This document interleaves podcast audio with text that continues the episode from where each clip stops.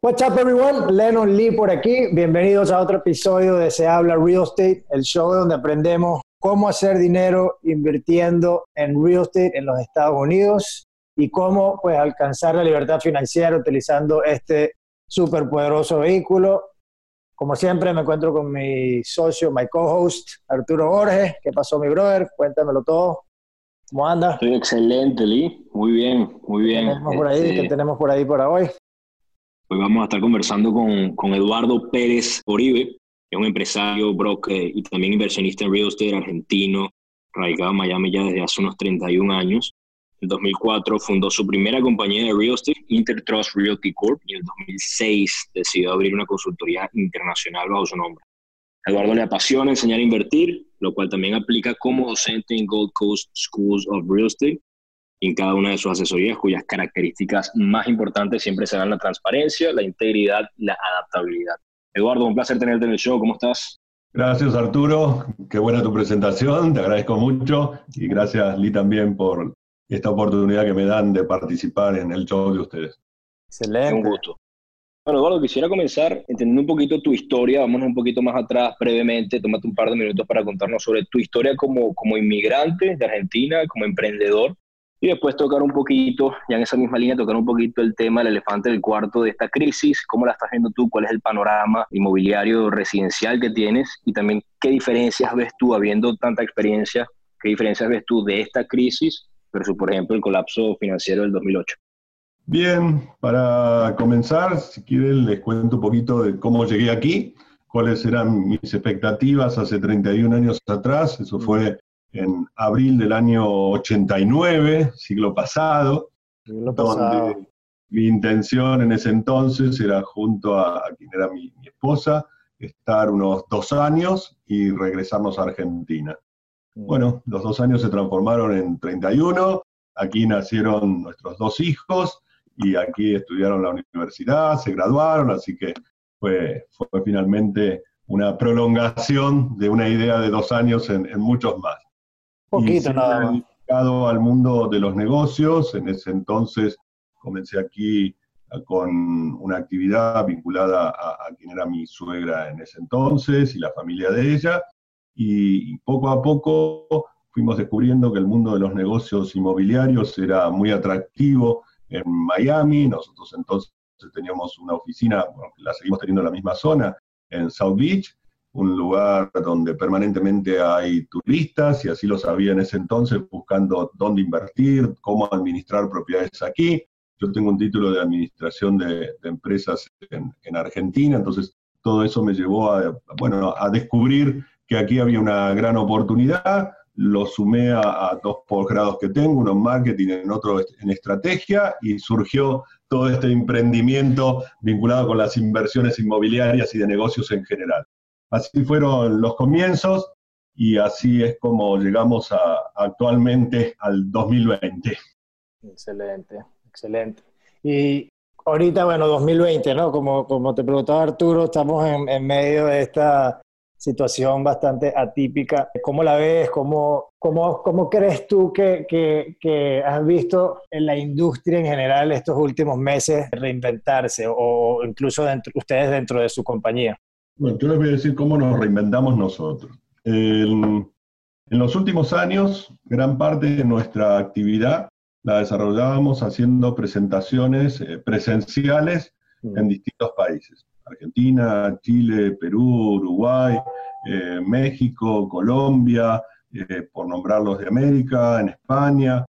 Y de golpe, en marzo de este año, todo eso se cortó y comenzamos a incursionar en hacer presentaciones a través de Internet. Bueno, de haber viajado el equivalente a tres vueltas al mundo el año pasado haciendo presentaciones, ahora nos encontramos con que nos pasamos el día sentados frente a nuestra computadora, comunicándonos con el mundo, sin tomar aviones ni nada que se le parezca, y nos hemos vuelto, diría que hasta mucho más productivos. En los Totalmente. primeros 60 días de, de, esta emergencia sanitaria que vivimos, la cantidad de solicitudes, pedidos y gente que se comunicó con nosotros creció el 315%. Así que si lo tengo que llevar a números, cómo vamos viviendo esta situación, diría que nuestro crecimiento ha sido de más de tres veces lo que veníamos haciendo y con una proyección que va en aumento. Se dan varias cuestiones para también justificar por qué ese crecimiento. Y es que mientras en Estados Unidos pareciera que toda esta situación hace que la recuperación sea inclusive más rápida de lo que alguna vez se planificó, en los países donde nosotros hacíamos presentaciones, la situación es lo inverso. Así en un país como Argentina, que vive cerrada su economía desde que lleva este periodo de, de pandemia o de cuarentena, que ya se extendió por más de 100 días, hace que muchos vean en Estados Unidos una gran oportunidad donde invertir. Y eso es un poco lo que actualmente estamos haciendo, trabajar con gente, mayormente de Latinoamérica, que busca poner un pie, ya sea en sus negocios o inversiones, aquí en Estados Unidos. Y, me lleva a la siguiente pregunta, Eduardo. Te quería preguntar, eso es uno de, su, de, su, de sus enfoques, de su, de su core business. Entonces, te pregunto, ¿cómo luce ese escenario ideal para alguien, para algún inversionista latinoamericano que quisiera colocar su capital en los Estados Unidos? ¿Cómo luciría ese proceso de inicio a final? Yo diría que en este momento tiene aquí una oportunidad gigante. Un estado como Florida es de por sí el estado donde más sociedades se registran de todo el país. Es el lugar donde uno puede colocar un pie y acceder a un mercado de más de 340 millones de consumidores, de una economía que si bien de un día para el otro despidió a 30 millones de, de personas de sus trabajos, en el mes de mayo contrató a 2 millones y medio y en el mes de junio a 4 millones 800 y hoy tiene un índice de desocupación menor al previsto. Claro, mucho más eh, de lo que tenía en, febrero, pero mucho menos de lo que hasta los mismos analistas pensaban que podría haber en esta época. Así que esa, recuperación eh, le da la oportunidad, como mencionaba en un principio, a inversores del mundo a poner los ojos en Estados Unidos y finalmente decidirse a, invertir aquí. Y, y, ok, y entonces el proceso ya desde el punto de vista más práctico, alguien sabe, alguien que está escuchando, que esté quizás en Bolivia, en Venezuela, en Colombia, inclusive en, en Argentina, y tiene 500 mil dólares para invertir, sabe el potencial, sabe el crecimiento, sabe todas las ventajas y los beneficios que tiene parquear su capital en los Estados Unidos, pero necesita asesoría. ¿Qué, qué, debería de tener esa persona? ¿Qué consejos tangibles les podría dar? Eh, que debería de tener en mente? Voy, a hacer una, una pequeña corrección a lo que has dicho, o, o, agregarle. Eh, en verdad, para invertir en Estados Unidos y obtener buena rentabilidad y capitalización no hace falta tener 500 mil dólares. Hoy con 50, 60 mil dólares una persona puede hacer una inversión en Detroit y mm. puede lograr una rentabilidad superior al 8% y una capitalización que va a ser del 100% en aproximadamente 5 o 6 años. Lo cual, hoy un inversor pequeño que tiene un ahorro y que no sabe hacer qué hacer con él, encuentra aquí en Estados Unidos una oportunidad que cuando hace el cambio de dólar a la moneda de su país, le puede significar más de lo que inclusive está cobrando como jubilación o retiro en su propio país.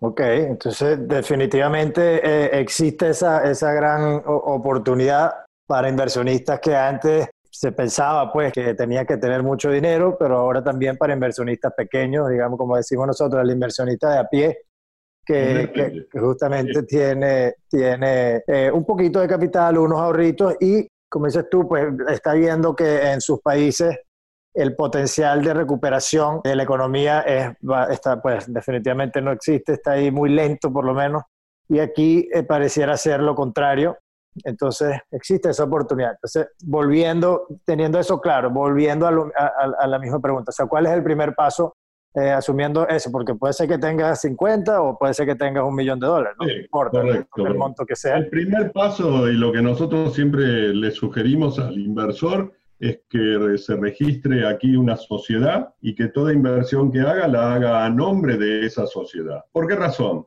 Bueno, este país, como yo menciono, perfectamente se podría llamar Estados Unidos Sociedad Anónima. Todo funciona como una gran empresa. Y si uno tiene una sociedad siendo un inversor y sobre todo siendo un inversor del exterior, va a obtener una serie de beneficios que los pierde si hace esa misma inversión a nombre personal. Y muchas veces nos preguntan, bueno, pero hacer una sociedad, ¿qué tan fácil o qué tan difícil es? es pensar tres nombres de fantasía y en menos de tres semanas tener su sociedad y su cuenta de banco ya abierta. Con lo cual, aquí no hay excusas para poder dedicarse a los negocios o las inversiones. Muchas veces en, nuestros países es todo un problema. Quiero invertir, bueno, traiga el papel este y después el esto y también haga esto.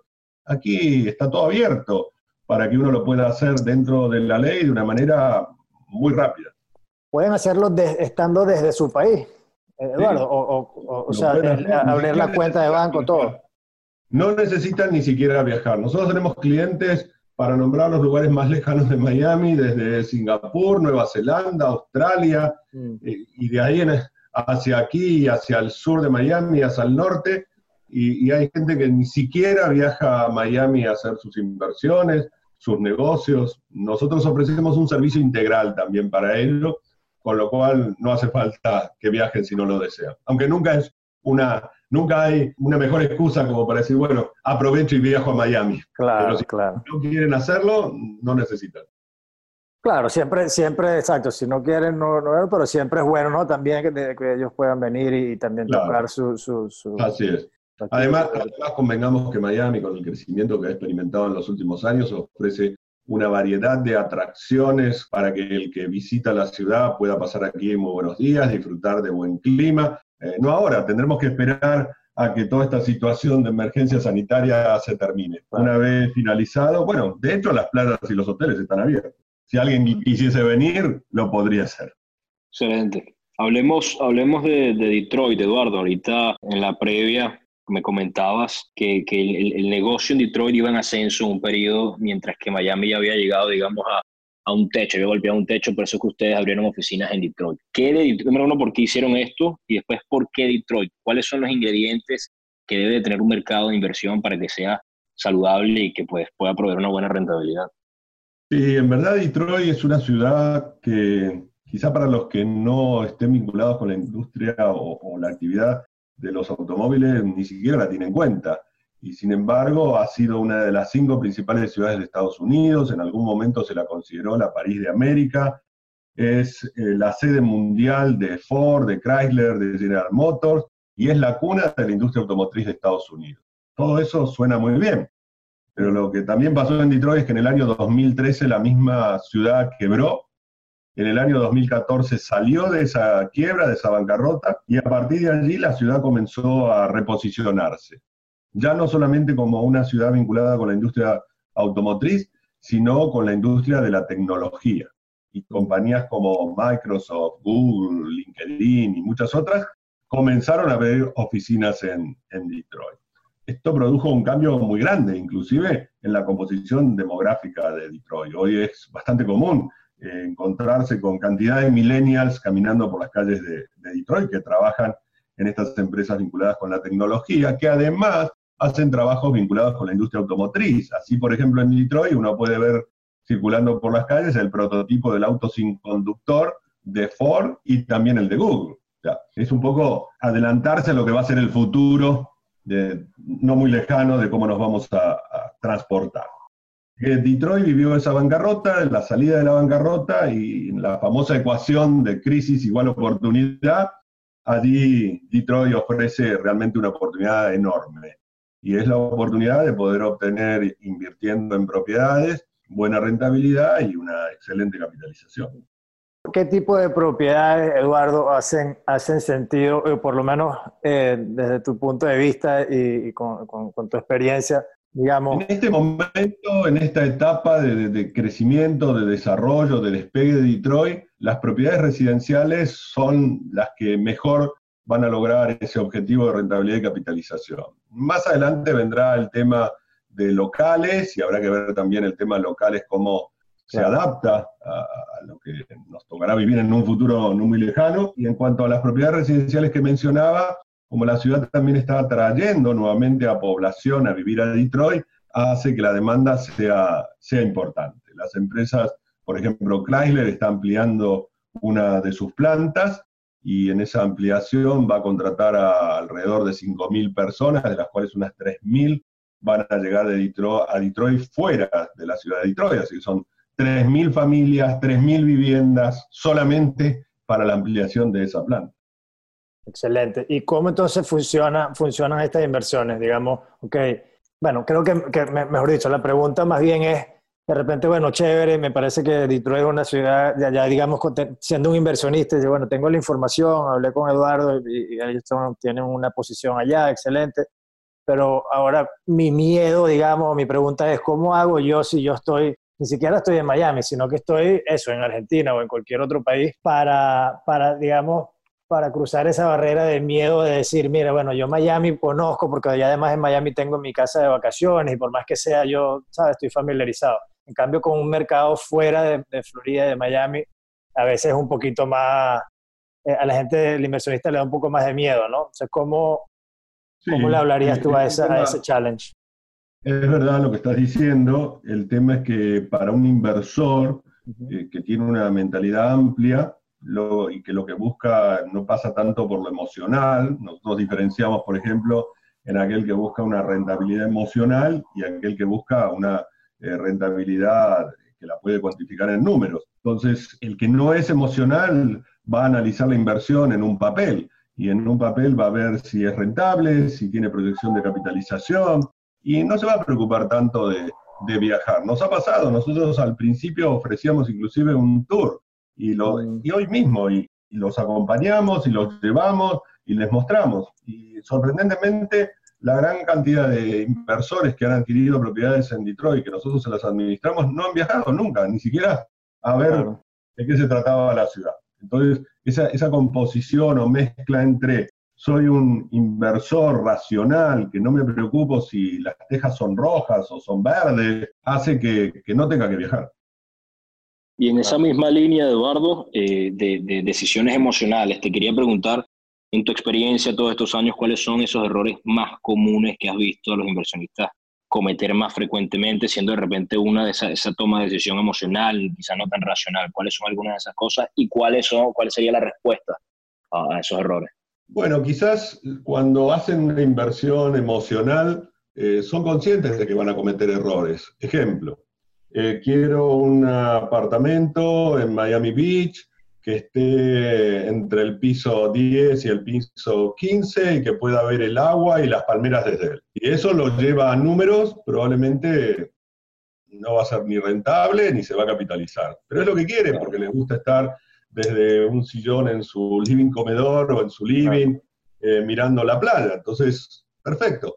Eh, es un error desde el punto de vista de, los números? Probablemente sí, pero hasta es consciente de haberlo hecho como un error porque pesó más la parte emocional que la parte racional. El tema es cuando alguien busca un negocio y entonces sí quiere buscarlo desde el punto de vista racional, pero se equivoca y, y, termina cometiendo un error porque no fue bien asesorado, porque compró una propiedad a su nombre cuando es una propiedad de inversión, cuando no tiene un administrador que es el correcto. Ahí es donde se produce generalmente la mayoría de los errores. Muchas veces por desconocimiento del mismo inversor. Entonces, acabas de mencionar, bueno, tienes que tener, digamos, o, hay gente que no tiene el administrador correcto. creo que eso es parte integral de este tipo de inversiones donde el inversionista pues netamente confía en en este caso, pues en tu equipo, en tu compañía, pero digamos, veámoslo de manera más general, ¿no? Porque puede que haya alguien que quiera hacer el mismo tipo de inversiones, pero eh, quiere trabajar con un equipo distinto al tuyo, por ejemplo. Entonces, bueno, ¿a quién necesita? Digamos, ¿cuál, cuál es ese equipo? El, me imagino que al principio necesitan, no sé si pues un abogado, un CPA para, para el establecimiento del, de la sociedad, como tú... Nosotros nos ocupamos de, hacer la sociedad, tenemos un contador in-house en nuestra propia oficina para todo lo que tiene que ver con los temas de impuestos, de presentación impositiva ante el IRS, el ente regulador impositivo. y, y, tuve que usar una frase de, de Robert Kiyosaki que dice, antes de adquirir una propiedad, conozca quién se la va a administrar. Y es muy cierta, porque comprar una propiedad es relativamente fácil. El tema es lo anterior y lo posterior. Claro. Compro la propiedad. Bien. como hablábamos antes, la compré a mi nombre. Bueno, primer error. ¿Y quién me la va a administrar? No, la administro yo, vivo lejos, pero no importa, hoy con internet. No, no, no es tan así. Nosotros, por ejemplo, como administradores de propiedades, no administramos una propiedad que esté a más de una hora de nuestras oficinas. Tenemos ese cuidado de estar a no más de una hora de, las propiedades que administramos. ¿Y eso por qué? Bueno, porque eso nos da la posibilidad de conocer el lugar, de visitarlo permanentemente, de responder rápidamente a solucionar algún tipo de cuestión. Si nosotros en Miami administramos propiedades en Naples y no tenemos una oficina en Naples, y la verdad es que dos horas a Naples va a terminar siendo un problema. Claro, hace bastante sentido.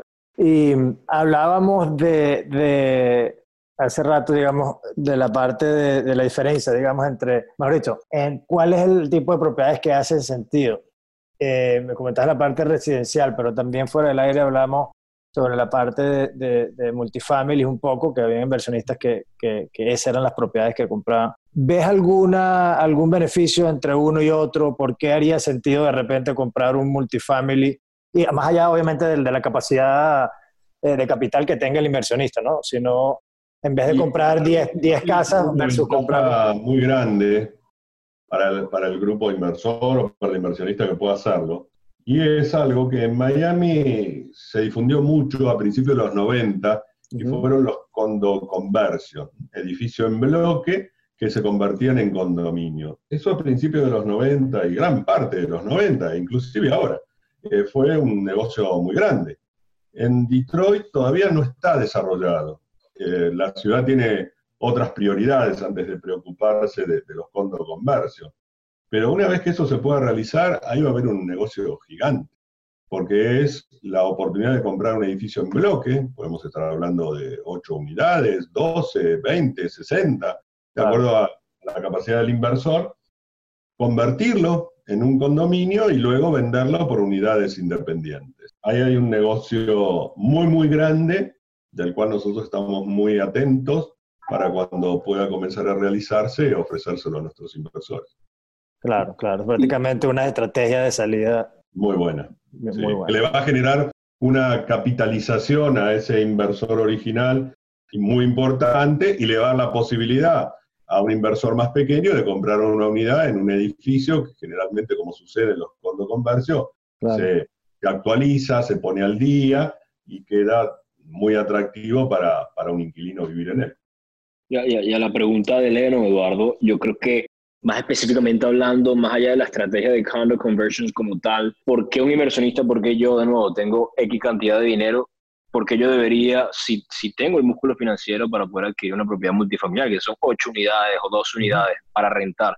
¿Por qué yo preferiría hacer eso versus comprar propiedades residenciales por separado? O sea, ¿cuáles, ¿cuáles son los beneficios de, de invertir en una propiedad multifamiliar de ese tamaño? Primero que concentra en un mismo lote 8, 10, 12 o la cantidad de unidades que tenga el, edificio. Eso permite una mejor administración y también todo lo vinculado con la búsqueda de los inquilinos y el cobro de los mismos. Mm. Si uno tiene, soy un inversor de 10 propiedades y las tengo a una hora de distancia, bueno, va a ser distinto a tengo 10 propiedades en un mismo lote. Claro. Eh, hay una ventaja logística, inclusive en cuanto al manejo de, la inversión. Claro. Y, ok, entonces ya vamos dando, dándole la vuelta otra vez a la parte, de, digamos, del equipo, ¿no? Entonces, ok, perfecto. ¿A quién, a quién necesito? Tú comentaste la parte de, de, la administración, pues que es fundamental y estoy totalmente de acuerdo. Pero, digamos, de repente se tiene un plan de negocio, ¿no? Porque, mira, bueno, vamos a comprar estas dos casas o este complejo de apartamentos y el plan es hacer ciertas remodelaciones o hace falta pues hacer ciertas remodelaciones para añadirle valor o para lo que sea.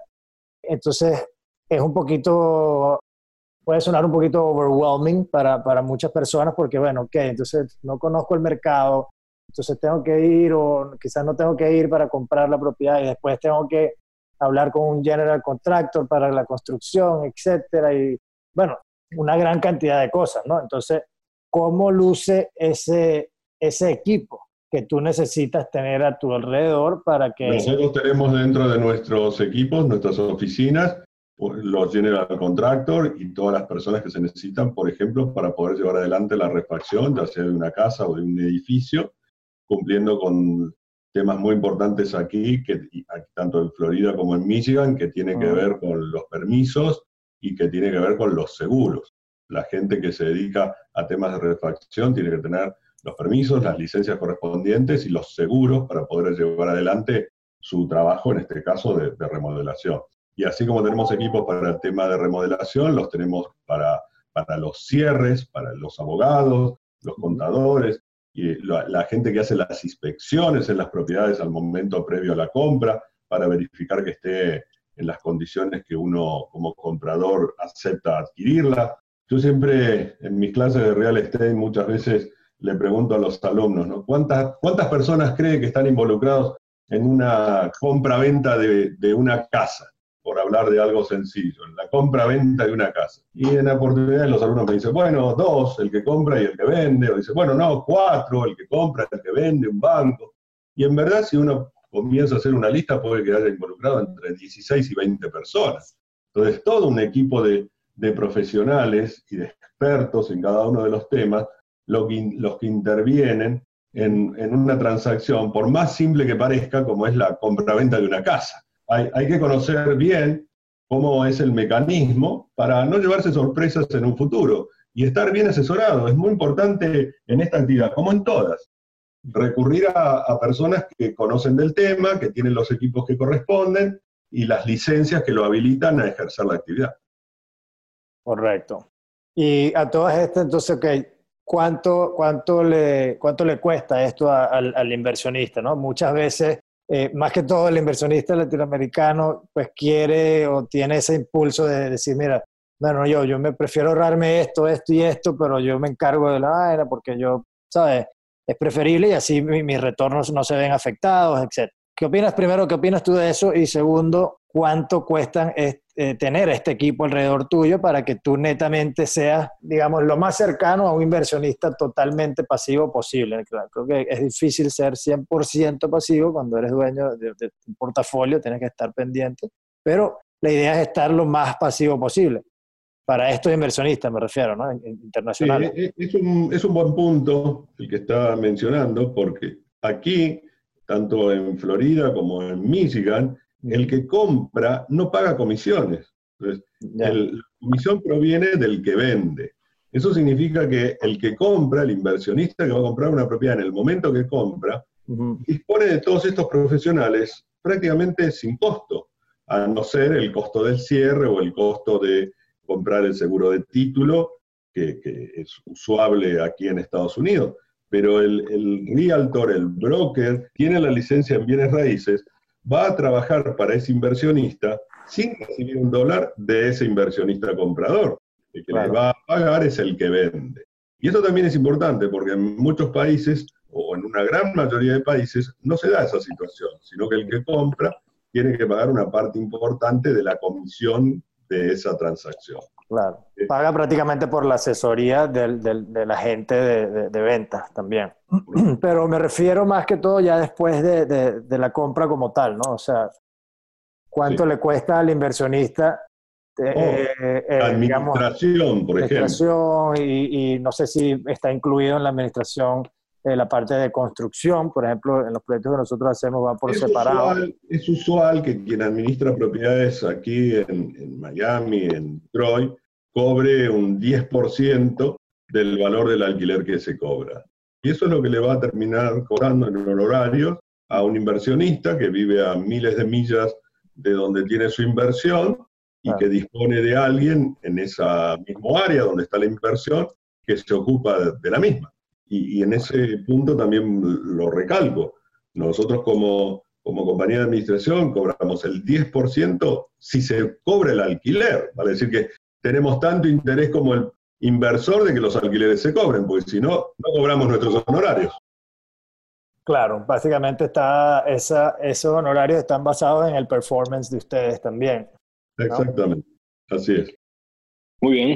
Bueno, Eduardo, para cerrar, este, vamos a cambiar un poquito la dinámica y te voy a hacer la última pregunta que suelo, que suelo hacer y, y me gusta llamar las preguntas de, de, las tres verdades. Shout out to Louis House. de, de School of Greatness. Y va un poco así, ¿no? Si, si este fuese tu última semana aquí con nosotros y ni Dios lo quiera tenga que partir, nada de lo que tú has dicho, ni, esta, ni esta entrevista, ni, ni tus clases en Gold Coast, nada de lo que tú has dicho, escrito o hecho, la gente puede saber. Te lo tienes que llevar todo contigo. Pero antes de partir, tienes la oportunidad de poner en un pedazo de papel, en una hoja, escribir lo que son tres verdades, tres cosas que para ti son ciertas, que tú has aprendido y son las tres cosas, las únicas tres cosas que puedes dejar atrás a, tu, a tus dos hijos, a tu esposa, a tu familia. ¿Cuáles serían? Bueno, en líneas generales le diría que caminen siempre con la verdad, que no importa si esa verdad los va a perjudicar en alguna oportunidad, a la larga es lo que triunfa y ha sido un poco el, motor por lo cual hemos tenido y tenemos inversores de todas partes del mundo, como mencionaba antes, sin que ni siquiera hayan viajado donde tienen su inversión. Trabajar y el vivir hablando con la verdad es importantísimo, lo hago permanentemente en todos los medios en los que me muevo. Después, mostrar también o transmitir lo que uno ha aprendido, cosa que hago en mis clases. A veces me preguntan, ¿y por qué das clases hasta cualquier hora de la noche? Digo, porque es una forma de, de poder transmitir lo que uno aprendió.